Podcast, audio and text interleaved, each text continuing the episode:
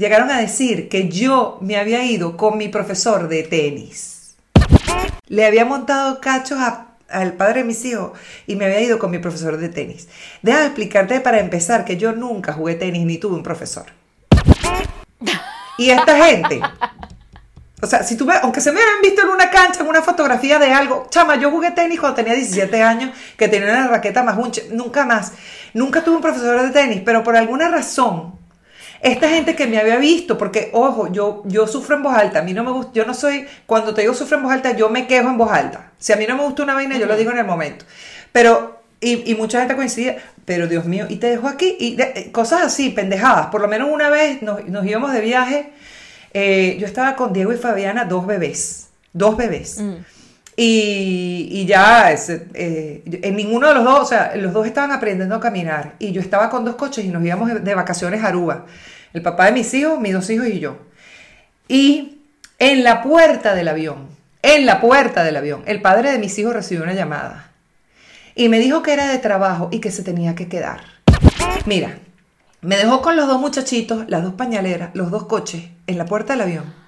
Y yo tuve que arrastrar toda esa todo ese berenjenal, toda esa maleta, todo eso lo tuve que arrastrar solita para llegar a Rubén. Me dijo, yo llego después. No llegó, porque estaba como trabajando lo que sea. Todo el mundo, el primer bombillo que se le prende no es que él estaba tomando clases de tenis con una profesora. No. Sino, no. No, nadie dijo que él estaba con una profesora, ni siquiera yo. yo de verdad le creo y, y de verdad que ni siquiera viene a tema ni a colación el hecho de si eh, cuáles eran los reales motivos o no eran los reales motivos de que se quedara. El tema es que me dejó bien botada con mis dos hijos, las maletas y todo, y se fue a trabajar, a cumplir con su deber. Me parece maravilloso que cumplas con tu deber, pero chamo, dame una mano, o, nos vamos todos, nos quedamos todos, o nos vamos todos y tú te devuelves. Pero dejarme sola botada fue uno de esos capítulos que, que hizo que yo eventualmente mi reloj de arena se agotara. Sin embargo, cuando yo me divorcié, cuando yo me estaba divorciando, mi, mi mamá le decía, me decía, Carolina, tú no le vayas a decir a tu abuela que tú te estás divorciando. Y las amigas mías que sí, que cómo era posible, que yo iba... Un montón de gente eh, eh, cuestionándome a mí porque yo había llegado a esa decisión, que me tocó llegar a esa decisión cinco años. Cinco. Ataques de pánico, terapia, crisis, medicinas que me querían dar. Qué horrible. ¿Ah? Y eso es terror psicológico y maltrato peor que un coñazo.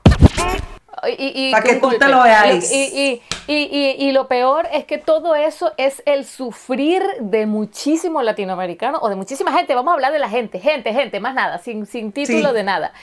El peor de lo que sufre es del qué dirán. ¿Qué van a decir? Si usted lo ¿Cómo tú vas a tomar esa decisión? ¿Cómo tú? O sea, es una vaina que tú dices, bueno, mi amor, tú escogiste eso, ahora te lo tienes que mamar hasta que seas cadáver. ¿Qué? Pero, o sea, no puedo te digo una vaina. cosa. Eso se lo dijeron a, mi abuela cuando se fue a divorciar y mi abuela le dijo no. Y mi abuela tenía, eso fue en los años 20. No lo voy a decir yo ahorita. Le dije, mira, esa es la vaina. Aquí la que se está bancando, ¿verdad? Aquí la que se está bancando la vaina soy yo y lo hicimos de los mejores términos. O sea, mi ex esposo viene a mi casa, comemos asado, yo voy para su casa, tiene una esposa nueva que la amo buenísima. Él es súper buen papá, nos llevamos súper mucho mejor ahorita que antes. Pero ese capítulo hubo que pasarlo. Y lo que dices tú, todo alrededor lo que hizo fue darte leña, en vez de ayudarte.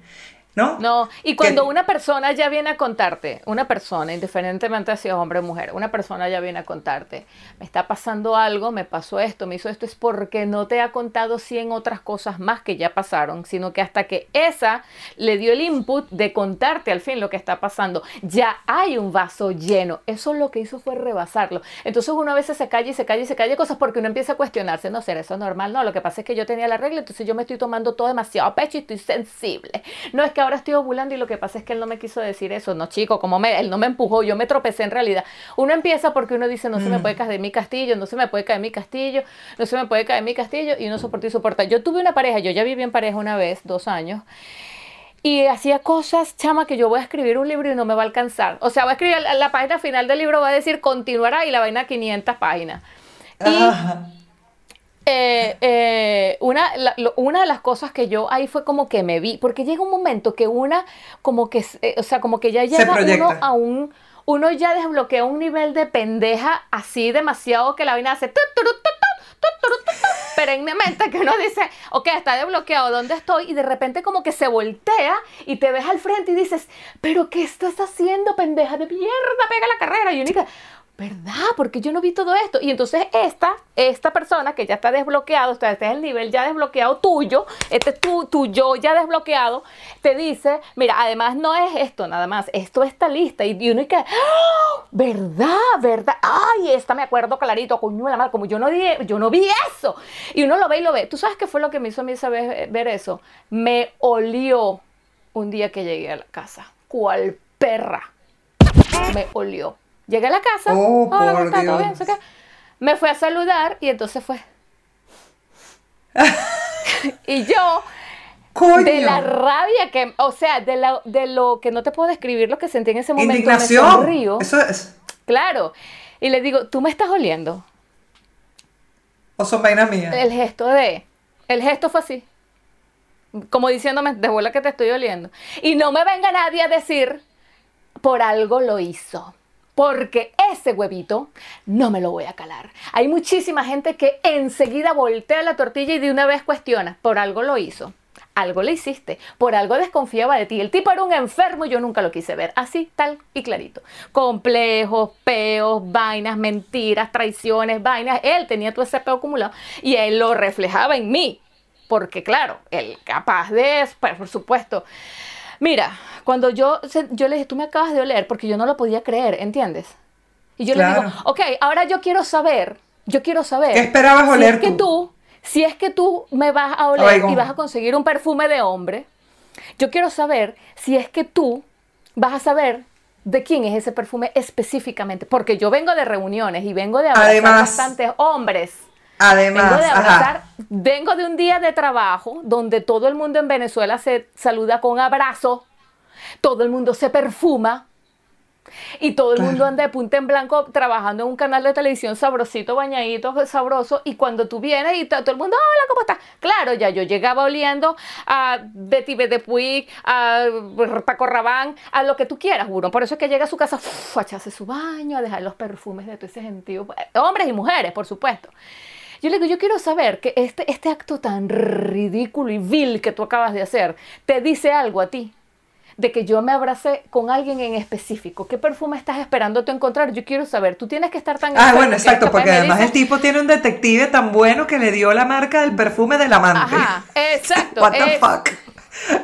yo en le serio, digo, peor es que...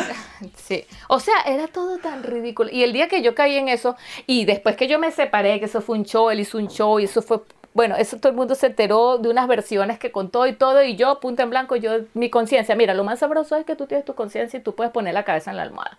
Al final eso es lo que cuenta. Cuando yo escuchaba todos esos cuentos y yo, todo se cae solito, algún día la gente va a saber de verdad, no me interesa ahorita la gente, me interesa mi tranquilidad y mi, paz, mi paz, que nadie me va a estar oliendo. Ah, no, sí, porque además lo que queda maravilloso es que, bueno, cálatelo tú, si te parece tan bueno, cálatelo tú, vaya, cásese, vaya. Algo le hiciste. Algo le hiciste. Mira, el día que yo llamé a mi amigo y le dije, me quiero ir de esta casa, al fin ya abrí los ojos, creo que los, los ojos, creo que ya entendí muchos comentarios tuyos. Mi, mi, amigo, mi amigo, mi amiguísimo en ese tiempo, un señor, ya no, la gente no va a decir, viste que sí tenía un amiguito. No, no, no. Yo, yo sé de lo que estoy hablando. Me fui a buscar en su carro, súper preocupado, con una amiga también, y fueron a buscarme. Ese día no me fui a la casa, fue el día siguiente que me buscó una amiga y yo, mira, agarré la llave de la casa porque yo me fui, a mí no me interesaba que yo viví aquí, que yo pago aquí, que yo tengo mis cosas aquí, a mí me interesaba yo, no mis cosas, lo que yo, no, no, no, no. Bueno, como típica buena mujer, las mujeres normalmente agarré, lo que hacen. Mi llave, cerré la casa, metí la mano por la ventana y en lo que yo dije, en lo que suena esta llave, ese clean es nueva, nueva, nuevo todo, nueva vida. Y así tal cual súper teatrera, por supuesto, agarré, metí, y mi amiga y que suelta la llave, vámonos, que va a llegar el hombre, y yo. Yo escribí eso en, en, internet, esta se llama Elegancia de Bolsa Negra. oh, por Dios. Sí, sí, lo, lo, voy a poner aquí en el link para que lo lean. Yo escribí de, esa, de ese momento, de esa separación, etc. Y yo, y, y, yo sentí un alivio tan grande y mucha gente me decía, me decía cosas contrarias. Por, o sea, eh, eh, ay, pero tan chévere que se veía, no puede ser. Algo le hiciste, a esos les hacía paz, paz, chao contigo. Y a los que me decían, no, te, pero amiga, date cuenta, como dicen ahora. Amiga, tú no te dabas cuenta. Y yo, no, pero ¿sabes por qué? Y te voy a confesar por qué. Porque yo ahora lo sé, porque yo no me daba cuenta. Porque yo tenía, eh, yo, yo, siempre tuve mucha inestabilidad emocional cuando vivía en Caracas, etc. Y, también tenía mucha inestabilidad eh, en donde vivir. Yo vivía en muchos cuartos, en muchos, con muchas personas, con pocas personas, alquilada, prestada, una noche, tres noches, cuatro meses, cinco meses. O sea, yo me mudé muchas veces y por eso tengo tantos cuentos y tantas experiencias.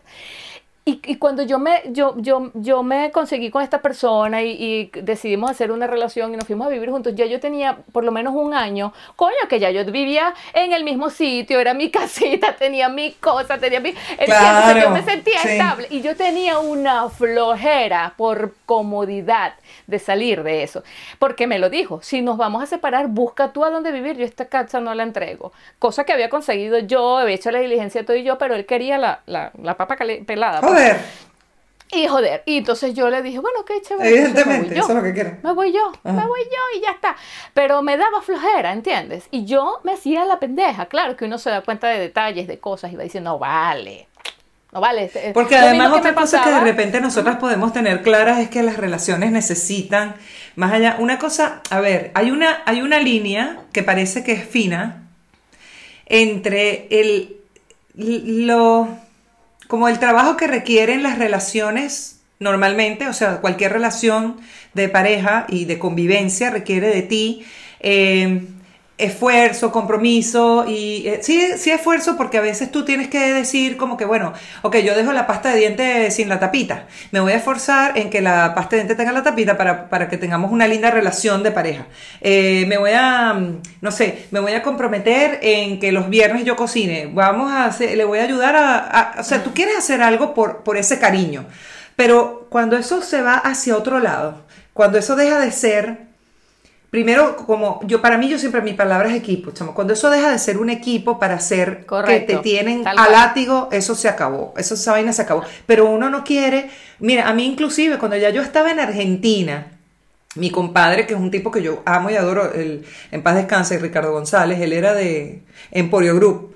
Este, tan bello, me llevó a ver Gloria, Olga Tañón, de todo. Bueno, nada, gozábamos un pullero con Ricardo. Y Ricardo me decía a mí, mire, comadre, le voy a decir una cosa, usted se fue para Argentina, vivir sola no es fácil.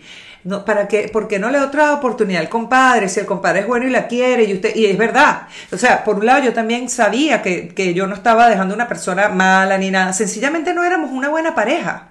No, no, claro. no hacía equipo conmigo, yo no hacía equipo con él y me había amargado el hecho de esperar que eso llegara. Me había, me había desgastado mucho, yo estaba bastante deprimida porque como era lo de las expectativas, además cuando hay, entra una discapacidad dentro de la familia también es un reto Exacto. también a conquistar porque todo el mundo tiene un punto de vista y una forma de hacer las cosas diferentes. Eso te quería preguntar y, antes si eso había jugado un papel. Sí, sí, sí, también jugó un papel. Sí, pero claro. no creo que fue lo único, porque por ejemplo, mira, no, no, no. otro cuento. No, lo único. Un, o, otro cuento que se tiene que acordar él. Y yo no estoy, y no es por hablar mal de la gente, pero la verdad es que es un, un ejemplo y que yo estoy segura que ya hoy en día, porque acuérdate que también era como la primera experiencia de él y la mía. La mía, yo tenía más experiencia, pero yo había tenido hermanos. Entonces yo sabía lo que era cambiar un pañal y la importancia que era que tuviera un buen pañal. Pero por ejemplo, cuando Diego Andrés nació, que era un bebé chiquitico, yo me acuerdo que la primera salida que yo tuve, yo vivía en Campo Alegre, te contaba, entonces yo, yo podía ir caminando a un automercadito que había cerca ahí, donde estaba la Danubio, cerca había un, creo que, bueno, ahí cerca ya no me acuerdo, había un, un supermercado. Bueno, entonces total que mi primera salida fue que yo fui a hacer mercado. Y yo dejé a Diego, que ya había comido, le dejé el pañal limpio, le dejé todo, dormidito normal, pero sí le dije, mira, si se llega a despertar, cualquier cosa me avisa, lo que sea, si no, aquí están los pañales. Él es, el, él es tan papá nuevo como yo era mamá nueva. O sea, éramos nuevos los dos. Claro. Entonces, claro. y él ya me había visto cambiar pañal y ya todas esas cosas. Bueno, total que yo me voy, estoy a mitad de mercado y me llama por teléfono. Y yo mitad de carrito lleno. Y entonces me dice, mira, eh, Diego Andrés se hizo pupú. Y yo le digo, bueno, cámbiale el pañal, pues. ¿Para qué me está llamando? Y me dice, no, yo no le voy a cambiar el pañal. Y yo, no, tú le tienes que cambiar el pañal, porque si tú no le cambias el pañal, él se irrita. Y él me dice, no, pero yo no le sé cambiar el pañal y a mí me da nervio y él es muy chiquito y yo no le voy a cambiar el pañal. O sea, se queda así hasta que tú llegues. Yo estaba al lado que estaba caminando, iba al mercado, estaba por la mitad, le digo, ¿en serio? me dice, sí, eso no le pasa nada cuando llegue. Pero por supuesto, una madre primeriza con un bebé nuevo. Yo, por supuesto, dejé el carrito botado, me fui caminando a cambiar el pañal, ¿entiendes?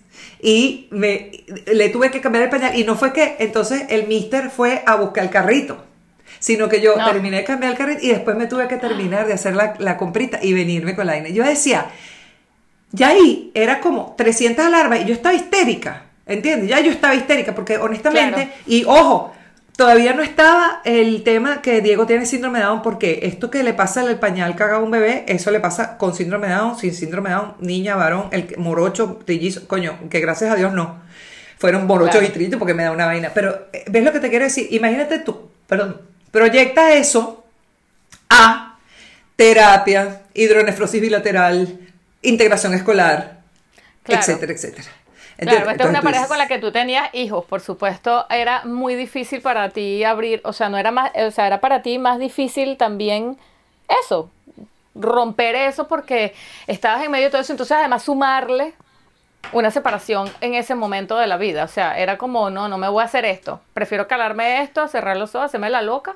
No, yo, yo de verdad creía, yo quería creer nosotros como pareja. Yo de verdad siempre me he sentido capaz de tener a los dos niños sola. O sea, yo le podía hacer, porque lo podía hacer y, yo tenía bastante práctica. De verdad, yo cuidé mucho a mis hermanos que le llevo 10 años.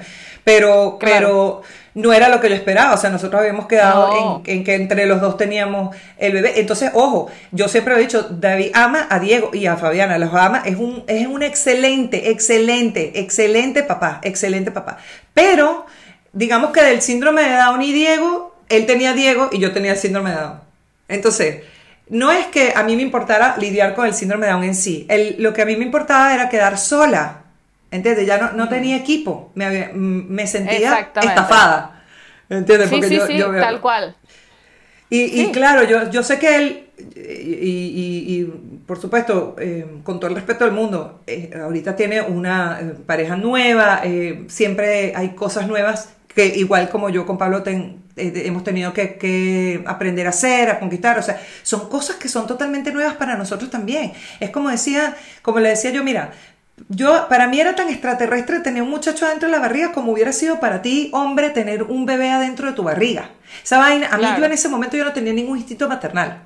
Que me saliera leche de las tetas a mí me dio un susto horroroso. Entonces, que yo tuviera que cambiar, todo eso fue un compromiso, pana. Entonces tú dices, este, quizás no, no, no llegó. Eh, y, y cortamos por lo sano y fue lo mejor que nos pudo pasar como familia, como una gran familia tener toda esa familia de la de allá y de la de acá, que yo quiero, amo y estimo. Em, y cuando hablo de toda la familia de allá, yo hablo de los primos de él, los, los la, o sea, el papá, los hermanos, todos los sobrinos, son gente cercana a mí hoy, 10 años después. Pero te digo que mi, compadre me, me, me sembraba dudas. Y era una cosa machista de decirme a mí, mira, pero ojo, Por supuesto. Es muy difícil. Y él no lo, yo sé que no lo hizo por mal tampoco. Pero era esa, esa, esa voz, esa voz de negativa, ¿no? A veces. Y bueno. y te vas a quedar sin cosas. Y hay muchas voces así en, en, nuestros países que, te, que, le dicen esas cosas a las mujeres y es, es terrible porque ya de hecho tomar la decisión de contar algo de lo que te está pasando y que tomaste la decisión o que tienes dudas o algo, por eso, por eso son tan valiosos los amigos y, o, o tener a alguien a quien, en quien confiar y que no te juzgue, porque uno es muy uno es muy prejuicioso y uno juzga mucho. Yo lo hago millones de veces, por supuesto. Eh, y uno juzga mucho y uno trata, ahora que ya uno está grande, que ya ha aprendido a mirar la vida de otras maneras, bla, bla, bla, trata de, de por lo menos em, eso, no juzgar tanto y no, y no hacer sentir ya mal a una persona que ya viene mal. Yo creo que esa es una de las cosas que más afectan cuando te vas eh, de un país y lo contaba una vez que me estaba, una de las primeras veces que me estaba mudando de Berlín a Portugal, que yo decía, yo no extraño la arepa, el cocosete, la, el toronto, de verdad, o sea, yo lo consigo y si lo consigo me lo como y si no lo consigo no me lo como, o sea, yo no me caigo a cuenta con que yo quisiera un carto una samba, no. Sí, chévere, si me lo va, yo me lo como y lo consigo, mira, no es keto, pero mira, keto no todos los días. Exacto. Me lo zampo. Que tú una vez en cuando. Nadie vio. Se, chévere cambur. Y yo me lo disfruto. Yo creo que yo, en ese sentido, soy bastante camaleónica. Si estoy con mi grupo de yo me la disfruto, chévere, tal, me como mi broma. Pero cuando ando en mi vida normal, que yo vivo aquí, me tengo que adaptar a mis cosas de estos países. Yo, una de las cosas que decía esa vez, y lo decía por Snapchat en aquel entonces, yo no extraño eso. ¿Sabes qué extraño yo? Llamar a mis amigas ayúdame que voy a meter estas cosas en una caja, vamos a llevar esto para el carro, anda, cómprate unas pizzas mientras yo voy recogiendo esto aquí y que ellas lleguen de una vez, monto unas arepas, hago una, monto una pasta con, con caraota, que era lo que hacía Sol siempre, ese era su menú. Para todo, pasta con caraota. monto una pasta con caraota. Entonces uno extraña eso en realidad, porque, porque esos son los amigos que, con los que uno creció, que la vida te dio, no son los amigos de ahora que uno se tiene que buscar porque no, ya de grande, es como cría un muchacho adoptado de 15 años que tú dices, este muchacho ya trae mañas, ya tiene cosas, ya tiene costumbres, ya se hace la paja, qué sé yo, ¿entiendes? O sea, ya uno ya no se, se enfrenta a otras cosas, eh, eh, no, y que no, y, que, y que mm, es un intercambio en realidad, no es una influencia, eh, sino es un intercambio de influencias y es diferente. Entonces, claro, em, cuando tú estás fuera de los países donde tú vives y, y te encuentras con esto y dices que difícil es hacer amigos, y lo digo atándolo, eh, juntándolo con este tema de, de que por fin uno a veces toma las decisiones de tan fuertes como en este caso estábamos hablando de la separación, que uno quiere contarlo a alguien, mira lo que me está pasando, me siento maltratada, tú, si tú vivieras esto, tú dirías que esto es un maltrato, ¿cómo harías tú? Uno después no tiene ni siquiera eso para contarlo. Pero una cosa importante... Ahí están. Sí. y, y ahí es donde tú tienes que rescatarte tú lo que estamos hablando de dejar de darse con un caño y empezar a ser un poquito más fan de uno, ¿ok? Más, más de verdad. Porque si uno lo estuviera viendo de, tercera y ves una película, tú dices, coño, pero esta niña de verdad que se, se vive... O sea, ella para qué quiere enemigos si ella es la peor voz de la... Porque al final el problema no es que uno te diga barriga verde, sino que tú te lo crees porque tú misma estás pensando que eres una barriga verde. Claro. Y no estás, eh, y no estás dándole el valor a todo el camión de bola que le echaste. ¿Entiendes? Para que las cosas pero al final te toca igualito. Al final te toca igualito alabarte porque no tienes tampoco a quien contar, no tienes ese... ese pero eso lo sabes cuando ya eres más grande, mamá. Eso lo sabes cuando ya eres más sí, grande. claro. Claro. porque fíjate que uno, o sea, que al parte final, de eso, sí, Claro, pero es que eso es lo bueno, coño, si te van a caer las arrugas, que te caiga por lo menos también un poquito más de sabiduría. Ah, no, maravillosamente, por supuesto. Mira, lo que se, me va a caer aquí es la, esto se me va a apagar en cualquier momento, así que eh, vamos a hablar hasta que se apague y bueno, se apagó. Aunque yo tengo una batería aquí, pero creo que ya tenemos material para un programa más. Sí, sí, sí. Para un pues programa y medio, me parece. Yo aquí tengo tres videos. Eh, estos fueron, estos fueron este, temas mezcladitos. Esta fue la propia rocola. Eso sería genial. Metes un fuerte en una rocola y, y, y tema tal y lo baila tema otro, tal, lo baila. O sea, ese es el tema que se va a hablar. Deberíamos ¿Tú hacer sabes que una cosa que está linda también, que nosotras por, por separado en la Piña Blog y María Chispi también queremos compartir contenido y todo, es quizás cuando nosotros ponemos acá siempre sobre la mesa todos los temas y quizás a veces tú después te quedan más ideas. individual y cosas que uno quiere compartir, entonces llevarlas a cada uno de nuestros de nuestros canales donde también cada una pueda, la, gente también puede opinar, compartir, eh, echar cuentos, decirnos que, ay, me pasó a mí. Tú sabes que con estas historias la, cantidad de gente que va a llegar. Entonces, bueno, vamos a seguir hablando. Claro, entonces, bueno, eso, eh, si ustedes, por supuesto, más que invitados todos a compartir con nosotros eh, los comentarios, la razón por la que hacemos esto es porque sabemos que mucha gente dice, coño, bueno, el día que hablamos de la edad, media humanidad estaba, ay, me pasa lo mismo, me pasa lo mismo. Pero es que además no solamente es, casualidad, es generacional. Me he dado cuenta, conseguí libros, conseguí un pocotón de datos que, que, se pueden sumar a ese tema y los podemos hacer ahí. Pero bueno, mientras tanto, por las redes, este, por María Chispi, por la Piña Blog y por Merengue Sin Letra, pueden comunicarse con nosotros también. Y eso está buenísimo. Correcto. Y vamos a seguir eh, pensando en estos temas porque a veces... Eh, siempre de un tema se saca otro y se saca otro y, siempre mm, me gusta sustentarlo también con anécdotas, por eso estoy buscando, estoy tratando de recordar y me han pasado tantas cosas. De hecho, te estaba hablando de eso ahorita y a lo mejor lo pego aquí, de una, una persona con la que yo viví y de las muchas personas con las que me tocó vivir alquilada, prestada, enchufada. whatever. de em, roommate, roommate. Se llama roommate, ya, bueno. Y hay miles. Yo así. Cuando yo, cuando yo veía que su pareja llegaba, que su pareja es bastante cuestionable, o sea, era, era ella era una de las parejas de él, quiero decir. Y ella lo sabía, estaba todo bien hasta ahí, pues yo decía, bueno, si ella lo sabe, chévere, nadie le tiene que decir, date cuenta, amiga. No, nadie, ella ya se había dado cuenta. Él llegaba y en medio, medio escuchaba las llaves que abrían la puerta. Ella salía corriendo de rodillas a quitarle los zapatos. Un tipo que no se merecía, chica, pero ni el cafecito caliente. O sea, yo nada más veía eso y yo, cuartico para que te tengo, me metía para el cuartico, para la colchoneta donde yo dormía, que le agradezco muchísimo. Ese espacio para mí fue oro, porque por supuesto en su momento para mí fue la salvación. Pero cuando yo veía esas cosas, yo decía, Dios mío, esta amiga no se da cuenta y ella no sé, y miles de cosas más por el estilo, miles de cosas más por el estilo. Hay, hasta un, que hay un japonés que habla de eso. Se separa, se separó por supuesto, pero yo no viví esa época dorada de la separación, sino ah, cuando llegaba tú sabes que hay un... empezaba así. Yo no sé si tú lo has visto, un japonés que, que compara la... Es, peruano, peruano-japonés, que compara la, la cultura asiática... Fujimori. Sí, no joda. Otro, un primo de él, un primo de él. Este, y, y, decía que él no podía entender, él le parecía súper machista y sometedor, que la madre, cuando llegaba el papá, llegaba así, llegaba y le sacaba las pantuflas y era una veneración con el tipo, no sé qué. Y entonces esa era su manera de venerarlo a él, que lo quería y lo adoraba y no sé qué. Y era cultural. Bueno, no sé si le pasará a esta niña que no es que era japonesa, pero bueno, ponte tú. Pero después el otro tenía la, la, la, forma de él adorarla a ella, era que le daba el cheque de, del sueldo todos los meses, así. O sea, él, todo, las finanzas las manejaba la mujer. Por piedad, yo te lo pido. Ámame sin medida ni clemencia. Ámame así. No, Ámame. sí, tiene su cosa que también es una manera y era, Y era cultural. Y a veces uno tampoco puede entender desde dónde viene. O sea, sí, desde dónde viene esa necesidad de veneración del otro, de que tú crees que si haces eso lo vas a tener por siempre, un montón de, inseguridades, pero yo, yo quisiera que tú pudieras tener una conversación con la chama esta, con la que lo sabía todo. Para hoy en día, a ver cómo le va. A ver si siguen la misma pendejada o capaz consiguió el tipo que vale la pena. Si para ella eso es amor, porque para mí y para ti, evidentemente no, no, pero para, para ella a lo mejor eso era amor y es su forma de, expresar amor.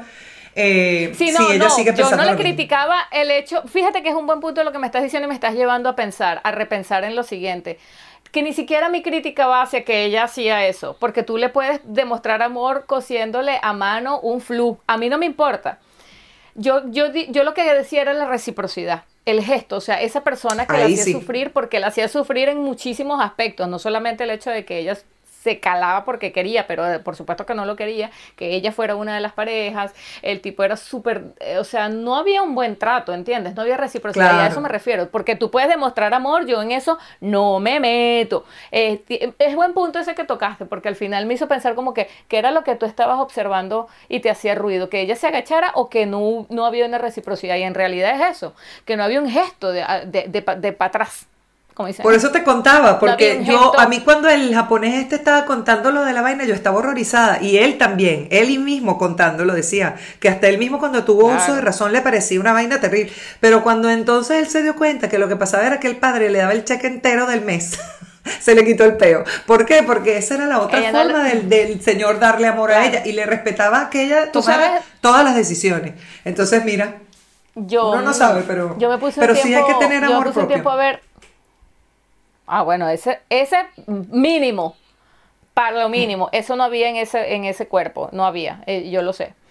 Eh, y se notaban muchas cosas cuando hablaba, etc. Em, yo un tiempo me puse a ver telenovelas coreanas, que me gusta mucho la, la manera en que manejan allá eh, las situaciones em, cotidianas, etcétera, o como lo demuestran en las telenovelas, porque ya sabemos que no es que son así en la vida real, pero sí hay muchas cosas culturales que trascienden a través de, de, las telenovelas, que es un medio eh, de comunicar, en todo caso, una manera narrativa también. Y ves allí eso, entre el señor y la señora de la casa, cómo es ese estatus, cómo es esto de... Em, inclusive tienen tanta influencia y tanto eh, poder dentro de la casa las madres y los eh, sí, sobre todo las mujeres, creo, que deciden inclusive qué van a hacer las mujeres de los hijos. O sea, tú vienes, comes para acá, vas para allá, tú no puedes hacer esto, tú sí puedes hacer lo otro. O sea, deciden muchas cosas. O sea, el hecho de que ya se agachen, agachen y le pongan los zapatos al hombre y eso, ay, bueno, mira, pero joden. como suegras no serán tan chéveres.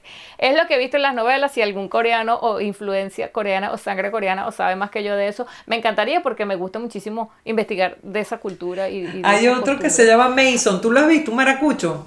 Claro, claro, vive en Corea, yo lo sigo a él por eso, justamente para ver las calles, todas las cosas. Sí, sí, sí, sí.